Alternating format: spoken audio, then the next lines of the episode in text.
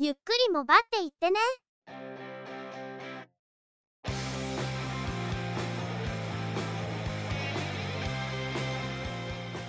この番組はモバイル通信に関する技術や業界動向に関するニュース IT ガジェットに関する情報などを中心に取り上げていますテクノロジーには明るくないという方にもできるだけ分かりやすくお伝えできればと思っていますこの番組ではチェビオ AI による合成音声で声をお届けしています。幾分お聞き苦しいところもあるかもしれませんが何卒ご容赦ください。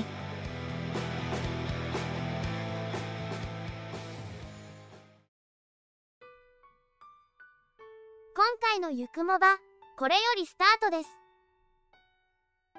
お届けしますのはネタ探し編集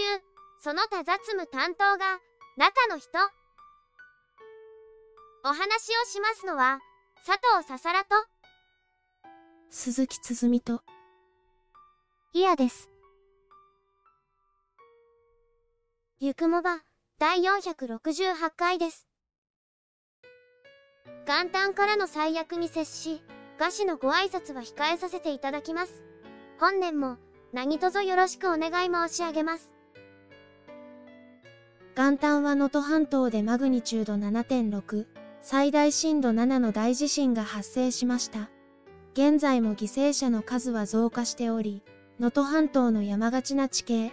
道路やライフラインの寸断で救援活動も思うように進まないという歯がゆい状態が続いています。お亡くなりになった皆様に心からの哀悼の誠を捧げるとともに生き残った皆様におかれましても謹んでお見舞いを申し上げます今は自衛隊警察消防自治体の皆様のご尽力にすがり一般民間人が軽々に現地へ赴くことは差し控えるべきと考えます何かできることができた際、そこに全力を投じるべきと考えます。差し当たり今はわずかな金額で大変恐縮ですが、中の人は募金をさせていただくことにしました。道路やライフラインの復旧後になるでしょうが、中の人は仕事の関係で支援要請がかかるかもしれませんので、いつでも行ける用意はしています。また、1月2日には羽田空港 C 滑走路において、日本航空の旅客機と海上保安庁の固定翼航空機の衝突事故が発生。旅客機の乗客、乗員に犠牲者は出ませんでしたが、海上保安官5名が殉職されました。殉職された海上保安官の皆様のご冥福をお祈りするとともに、誰かの責任を糾弾するのではなく、事故原因を究明し、同じような事故が起きないよう、後の世に生きることを強く望みます。能登半島地震の際、NHK のアナウンサーが強い口調で津波避難を呼びかけたこと、羽田事故の際、衝突炎上する機体から冷静に脱出可能な出口を選択し、乗客を脱出させた JAL の乗員の皆様、素晴らしいプロフェッショナルの仕事をなさったと思います。心より尊敬いたします。さらに1月3日、JR 小倉駅の近く、魚町銀天街に隣接する鳥町食堂街において火災が発生。35店舗余りが消失する大火災となりました。鳥町食堂街には、小倉焼きうどんの発祥の店とされているだるま堂や、作家の松本清張さんともゆかりがある中華料理店の工事など、有名なお店も入っています。2022年には300メートル余りしか離れていない旦過市場で2度の大火災が発生。それを受けて、北九州市は防火体制を強化しており、直前にも防火指導が入っていたそうです。被災店舗の皆様にお見舞いを申し上げるとともに、大火災が相次ぐ北九州市が、火事に強い町に生まれ変わることを願ってやみません。平時にはつい忘れがちな有事の備え、改めて備えが必要であると感じました。何が起きても怖くないという体制を作るのは難しいと思いますが、何か起きた時に負担を軽減するくらいの備えはできると思いますので、まずはそこから整えていこうかと思います。最後になってしまいましたが、能登半島地震で被災された方でこれをお聞きの方へ。電力や通信インフラが整わない中、もっと優先すべき情報収集がありましたら、そちらを優先されてください。ゆくもばは後からでもダウンロードして聞くことが可能です。そんな中でも、ゆくもばを聞くことで何か気が紛れることにつながるのでしたら、少しはお役に立てているかと嬉しく思います。今後、ニュースを取り上げていく中で被災地支援に役立ちそうなものを見つけましたら、どんどんご紹介していきたいと思っています。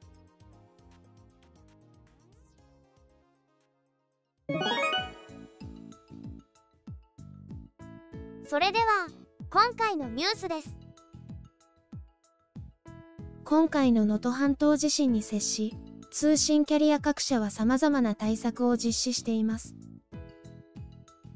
NTT ドコモと KDDI は1月6日の午後から船の上に基地局を搭載している戦場基地局の運用を開始しました。今回はドコモグループの NTT ワールドエンジニアリングマリンの海底ケーブル敷設船、絆にドコモと KDDI の基地局を設置して運用するものです。2020年9月に、持ち株 NTT と KDDI はそれぞれが保有するケーブル敷設船に互いの基地局設備を搭載することで連携協定を締結しています。また KDDI は石川県と総務省の要請を受け、スターリンクジャパンと協力し、衛星ブロードバンドサービス、スターリンクの端末を無償供給することを明らかにしています。7日には端末350台が石川県庁に搬入され、避難所に順次設置されて Wi-Fi 環境が構築されるとのこと、au のユーザー以外も無償でネットを使うことができるとのことです。スターリンクの端末については、KDDI の車載基地局や戦場基地局のバックホール回線として、また自衛隊や電力会社にも提供されており、被災地への提供分と合わせておよそ700台が活用されているとのこと。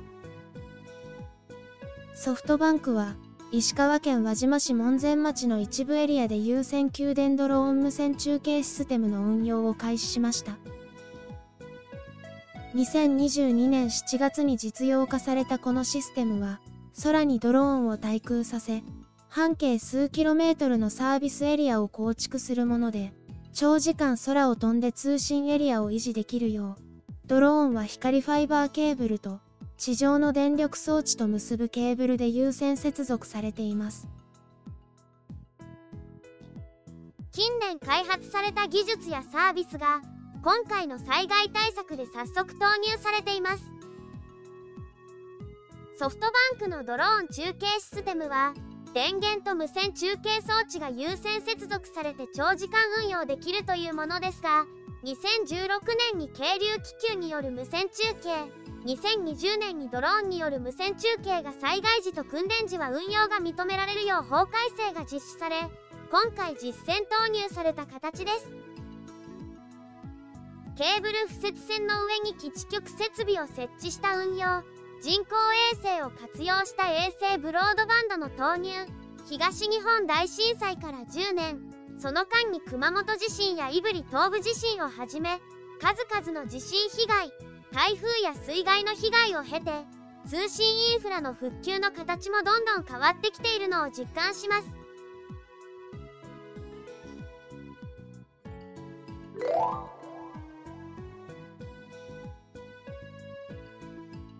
パナソニックは、有機 EL テレビのフラッグシップモデルとして、Amazon の Fire TV を搭載したモデルを発表しました。パナソニックでは今後 Fire TV を内蔵したモデルのラインナップを拡充していく予定とのことです。今回発表されたモデルでは、Alexa による音声コントロールや Apple Home、AirPlay をサポートし、スマートフォーム製品との連携や管理も可能とのこと。なお、今回発表されたモデルの国内向けの投入スケジュールについては、現時点では明らかになっていません。記事によって FireOS 搭載となっていたり FireTV ビルドインとなっていたり微妙に表現が異なりますがおおむね FireOS ベースのスマートテレビであるという認識でいいようです。FireOS ベースのスマートテレビというとヤマダ電機で発売されている船井のスマートテレビに続くものとなりますが Android TV 現在の Google TV 搭載のスマートテレビが普及してきているのでそれほど画期的というわけではないと思います。録画機能や高画質化についてはパナソニックが追加実装しているとのことですがネットでの動画視聴が一般化してきている現在そのうちスマートテレビであることが当たり前になってくるのかもしれませんね。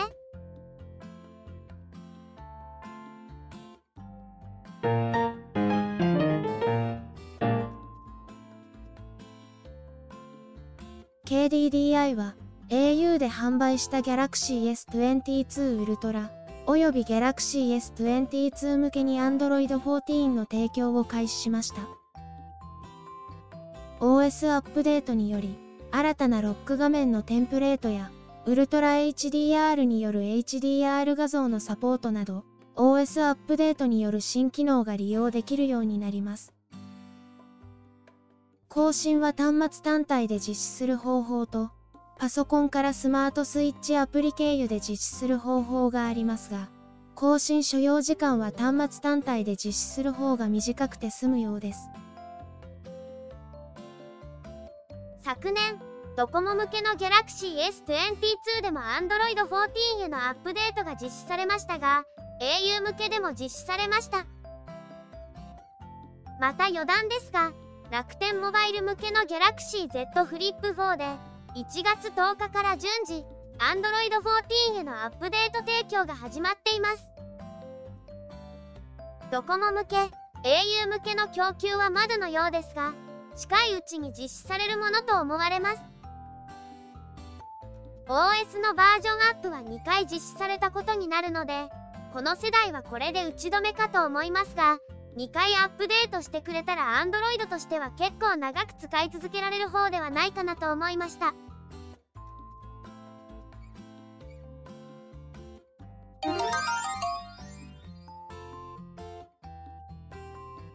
ソフトバンクはプリペイド方式の利用契約、シンプルスタイル向けに、モトローラ製のスマートフォン、元 G53S5G を1月19日に発売することを明らかにしました。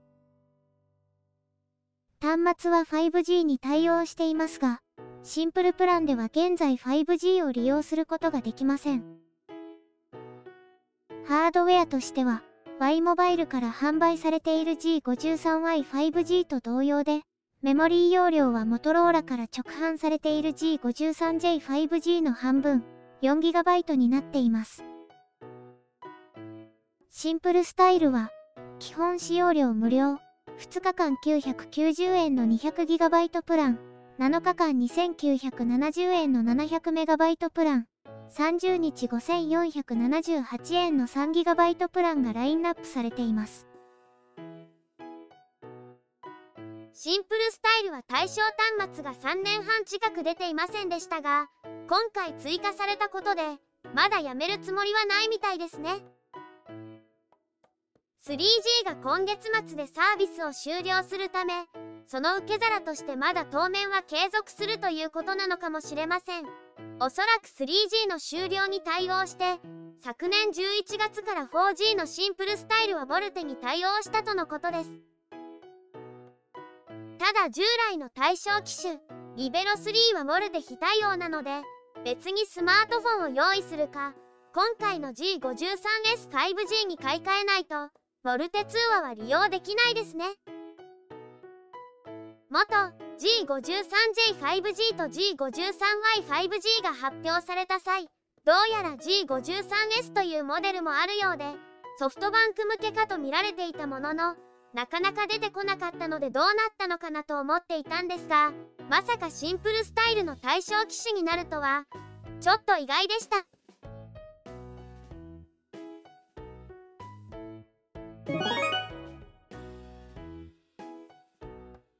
回のニュースは以上です今年の年末年始の休暇は、途中で打ち合わせが入って休暇を中断せざるを得ない日もありましたが、おおむね予定通り。しかし年始のことがあって、結局完全に引きこもってしまいましたね。お休みの間に手をつけようと思って手配したものが、すべてお休みが終わってから届いてましたね。休みにやりたいんなら、お休みの前に手配しておくべきだったのでは。手配したのが、ガスブローバッグのエアガンのジャンク品。ジャンクの修理、再生をしようとしていたんですが、後から追加で手配したものがなかったら、再生がおぼつかない感じになるところでしたね。事前に手配していたものは、最初から一部の部品が欠品しているものと、見た目は問題がなさそうなもの。まずは状態を見た上で、2個1にして修理。残りの部品は修理用パーツとして保管しておくつもりでした。その後、ふとした気まぐれで追加で同じモデルのジャンク品を手配したんですが、こちらの方が先に到着しました。状態を見ると、作動に必要なパーツが入ってなかったり、グリスがありえないほど固着していてかなり状態が悪いものでした。これこそジャンク品。という感じのなかなかひどい状態でしたね。まずは分解して、使える部分と使えない部分を確認して、とりあえずこれ単体を調整して動かす状態にはできないことを確認。多分これは移植のドナーになる感じかなと思っていました。マガジンにガスを注入して、ガス漏れは全然していなかったのが幸いでしたね。部品の清掃をしているところに、先に手配していたものが到着しました。欠品がある方のジャンク品は、申し送りの通りの部分がないだけで、他は特に問題がなさそう。先に届いた方から部品を取って動作確認を行うと、全く問題なく正常動作しました。これはまあお得でしたね。もう一つの外観上は問題がなさそうなもの。こちらも動作確認をすると、なんかおかしい。よく調べてみたら、玉切れの際にスライドオープンする際の部品に問題があり、正常にストップがかからない感じ。3つ目のジャンク品をベースに、調子の悪い部分を1つ目のジャンクから移植する形で修理するしかないかな、と思っていたら、他にも不具合を発見して、これは逆に1つ目をベースに、不足している部品を3つ目から移植した方が早いということで、早速移植作業を開始しました。結局、一番素性が良さそうと思っていたものが状態が一番悪くて、なくなっている部品があると最初から分かっていたものが状態が一番良かったわけですね。これは最初に買ったものを2個1で修理できたとしても、残った部分があまり活用できない状態だったので、結果はかなりのマイナスになっていたかも。追加で安くジャンクを購入したことで、2丁修理できるめどが立ち、再生活用できる部品の比率が大きく上がったことで、どうにか終始トントンという感じでしょうか。2丁修理が完了して、残りの部分も修理調整のめどは立っているので、割といい結果で落ち着きそうです。今回初めて行う作業も多くて分解結合の手順や不具合切り分けの際の機構分析において YouTube で公開されている数々の動画やブログでのカスタムや修理を紹介する記事が大変参考になりました今回触ったモデルは機構部の設計が四半世紀近く前に登場した非常にシンプルなものですが今でも新品が販売されているモデルでもあり古いモデルですがまだ部品調達ができるものです。販売数量がそれなりなのでジャンク品として販売されているものもかなりの数になりますが比較的簡単に修理できるものならなんとか蘇らせてやりたいという思いもあります。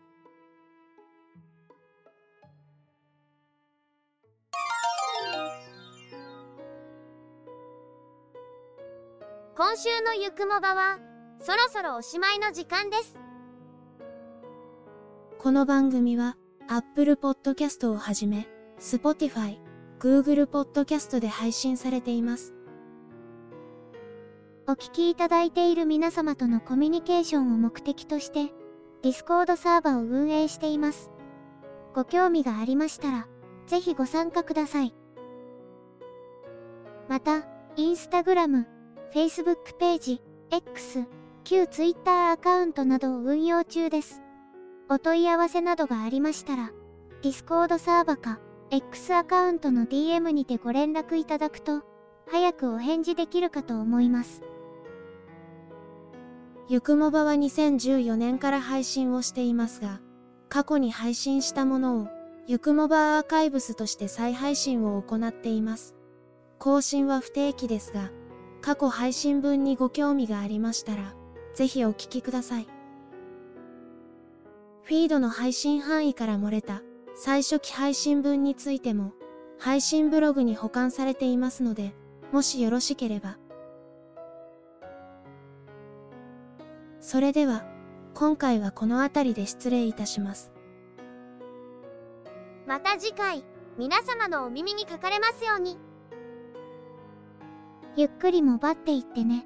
ゆくもばは、チェビオ AI による合成音声で制作されています。番組の作成にかかる情報収集、音声編集、その他配信についての一切の雑務を担当するのは、中の人。番組アートワークなど、グラフィック作成協力は、中川洋山。声をお届けしましたのは、佐藤ささらと、鈴木つづみと、イヤでした。